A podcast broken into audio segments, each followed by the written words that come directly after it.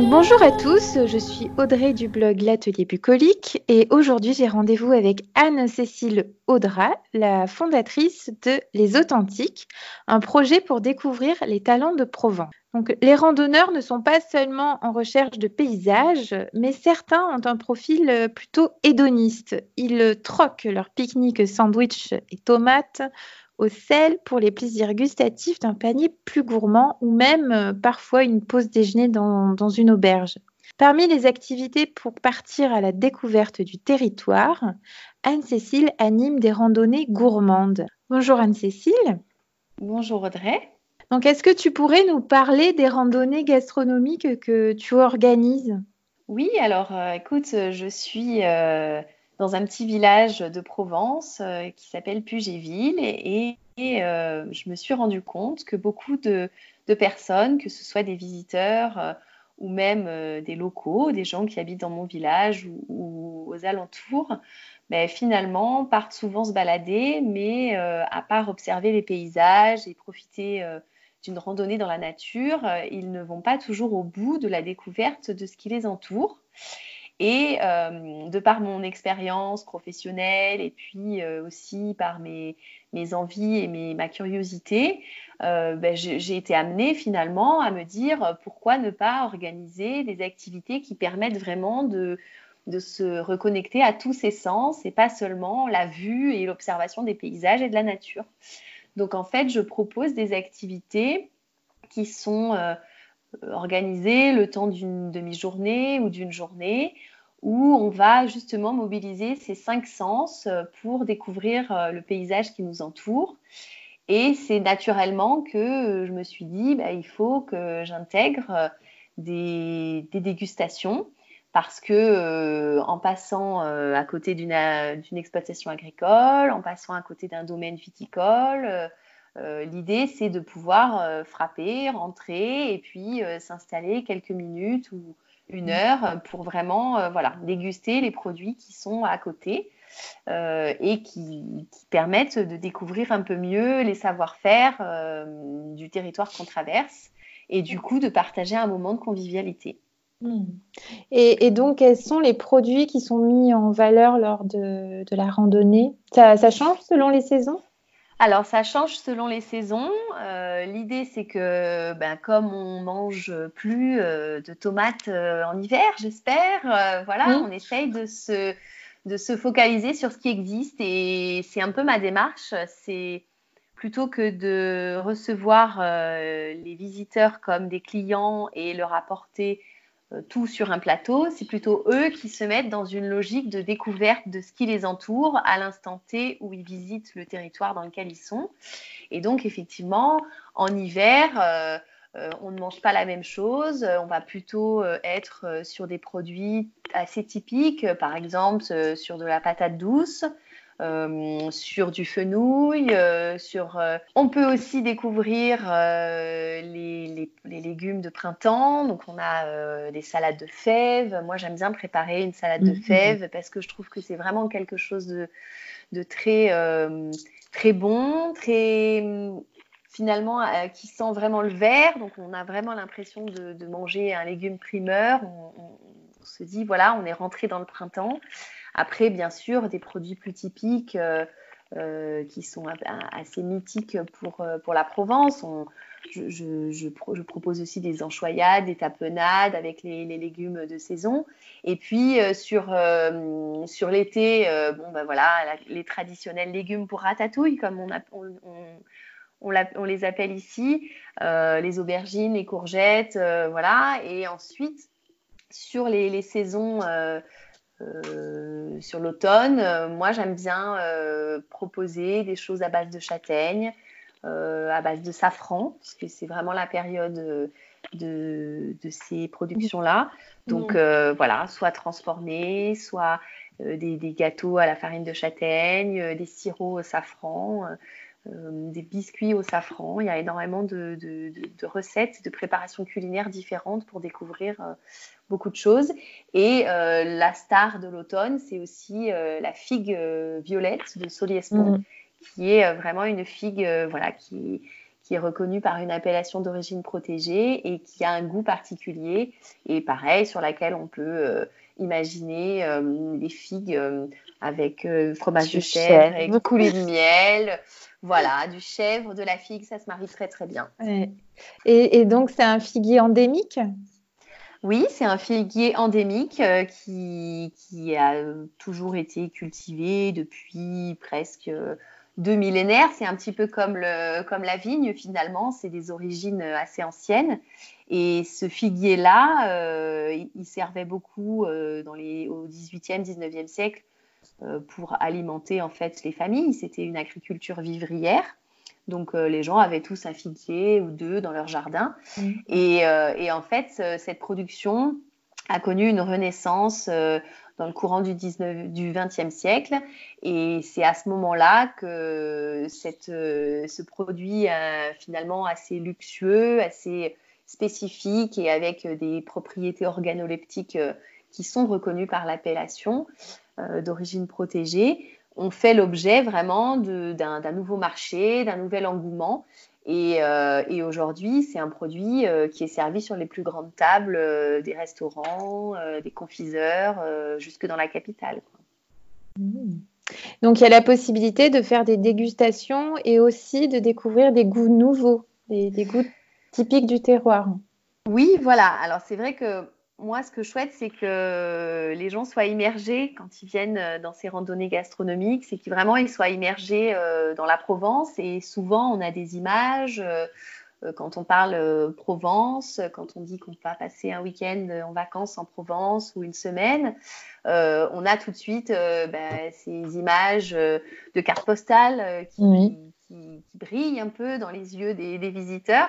Et euh, moi, ce qui me semble intéressant, c'est de dépasser un peu cette carte postale, d'essayer vraiment de rentrer euh, dans la vie en fait des gens d'ici, et donc de partager avec eux. Euh, bah, le, couvert, donc de s'attabler avec eux, de discuter et de découvrir des goûts.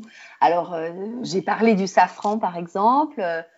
Euh, il y a aussi un engouement euh, récent, mais euh, c'est une culture qui est très ancienne, ce sont les herbes de Provence. Tout le monde a un sachet d'herbes de Provence dans sa cuisine. Et bien de plus en plus de producteurs, notamment maraîchers ou de producteurs d'épices, ont remis au goût du jour cette culture. Alors on peut soit récolter dans la colline, mais si on, si on en fait une activité professionnelle, il faut voilà, avoir une exploitation. Et mhm. euh, parmi en fait euh, les produits qui sont développés, euh, au-delà du sachet d'herbe de Provence, moi j'ai fait déguster de la gelée de thym. Mhm. donc ça peut paraître un peu surprenant au début parce que le thym c'est quelque chose d'assez fort qu'on utilise plutôt dans des plats euh, salés.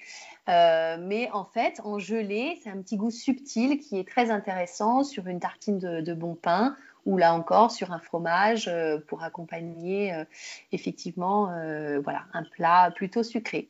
Oui, tout à fait. Aussi, il y a des, des variantes de sirop. Enfin, je sais que par chez nous, on est en Garrigue, on, a quand même des, des, producteurs qui proposent des sirops de thym qui sont vraiment assez intéressant. Voilà, et donc on a, oui, mm. on, a, on, a, on a aussi du sirop de safran. Oh, euh, on, a du sirop de figue, euh, voilà, et puis euh, pas très loin de, chez moi, il y a aussi une, une biscuiterie artisanale. Donc, c'est une, mhm. dame qui utilise les recettes de, sa grand-mère, donc des oh. recettes qu'elle garde secrètes. oui. C'est son secret de fabrication, et en fait, elle travaille ses biscuits en sucré ou en salé. Et euh, elle y ajoute euh, ben, les, goûts de, de, la Provence, donc euh, des amandes, du basilic, du thym, des tomates séchées, du safran, euh, de la figue, euh, voilà. Donc euh, mm. c'est vraiment aussi une, une manière de découvrir des goûts que peut-être on a l'habitude de connaître. Le safran, on peut l'utiliser classiquement dans son plat de paella, ou... mais voilà, c'est une autre manière de le, de le, découvrir en sirop ou en biscuit. Donc c'est ça qui est intéressant. et après, je ne parle là que des voilà des spécialités un petit peu originales, mais on a évidemment les spécialités plus classiques, euh, les nougats, les pompes à huile, euh, les crèmes d'ail, les tapenades. Euh, voilà, il y a énormément de, goûts qui, sont, qui sont très intéressants à, voilà, à, déguster dans des préparations culinaires un petit peu originales. Hmm. Et pourquoi est-ce que la randonnée gastronomique, c'est une activité que tu conseilles ou que tu recommandes pour découvrir le territoire? Alors pour moi, ben, un territoire, c'est euh, le résultat de plusieurs facteurs qui, se conjuguent euh, au fil du temps.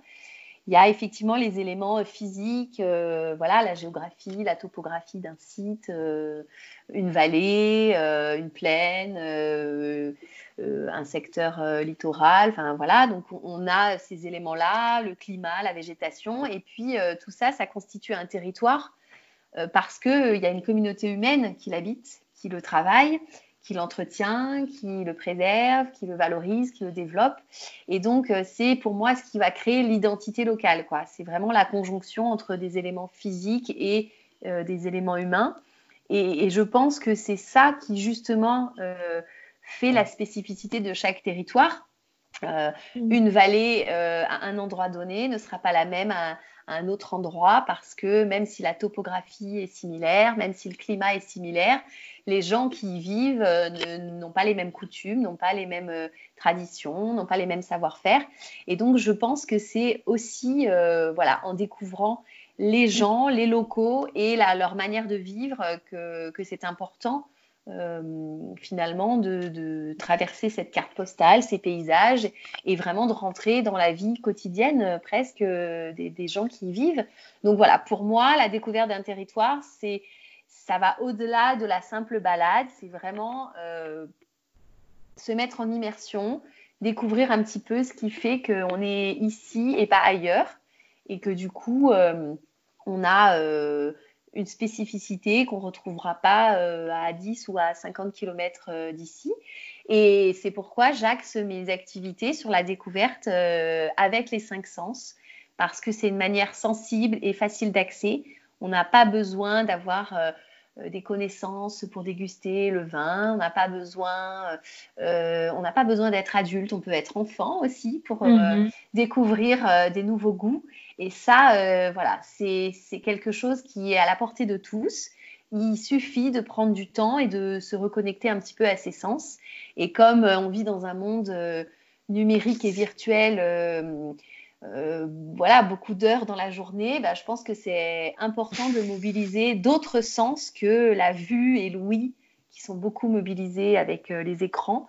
Et euh, voilà, pour mhm. moi, l'odorat et le goût, c'est vraiment des sens qui, sont malheureusement sous-développés dans, notre vie quotidienne. Tout à fait. Et en plus, pour la majorité des personnes qui ont voilà, un, quotidien très actif et très prenant, souvent, ils sont confrontés un peu à une uniformisation du goût. Et ça, ça n'aide pas aussi parce que, bon, tu parles de, voilà, de, de variation de goût d'une vallée à l'autre. Et c'est vrai, des fois, ça peut être aussi euh, euh, la culture de l'olive, mais elle peut être préparée d'une façon différente d'un territoire à un autre. Et c'est ça qui est, euh, qui est enrichissant aussi d'aller dans cette variation subtile des goûts et de la découverte, comme tu dis, de, de l'odorat et du palais. Oui, on, le sait pour, euh, pour le lait. Euh, un fromage fait avec un lait euh, d'alpage n'a pas le même goût que si les vaches ne sont pas montées à, l'alpage et n'ont pas brouté un certain nombre d'espèces végétales. Donc voilà, c'est un petit peu le même principe pour l'ensemble des produits qu'on peut déguster. Voilà, ou l'environnement, si tu parles du, fromage, ou l'environnement, si c'est un, fromage de, chèvre, par exemple, qui a été stocké dans des, euh, euh, euh, des, maisons de pierre ou dans un, voilà, un, bâti plus aseptisé, n'aura pas le même goût aussi, parce que tout ça, c'est organique et c'est vivant, que ce soit le pain, le fromage. c'est vrai qu'il peut y avoir des, des subtilités de goût. Exactement. Tout à fait. Exactement. Et en quoi les spécialités gastronomiques euh, de la Provence sont une invitation au voyage des papilles Et quelles seraient les spécialités dont tu pourrais nous parler? Alors, ben moi, je, je trouve que c'est euh, justement euh, ce qui fait le charme de la Provence, c'est quand même sa gastronomie. Bon, en plus, on est dans un pays où globalement, en France, on a autant de gastronomie et de culture gastronomique que de régions et que de territoires. Mm. Et c'est notamment ce qui, euh, ce qui attire aussi euh, les visiteurs. Et puis, les Français aiment manger. Euh, le repas des Français voilà, a été inscrit à l'UNESCO. Donc, il y, a une tradition, il y a une culture qui, qui, est véhiculée autour de la gastronomie et, et du temps que l'on passe à table. D'ailleurs, on est un des un des peuples qui parlons le plus de nourriture quand on mange. Euh, et, finalement, c'est ça, ça fait partie intrinsèquement de notre culture.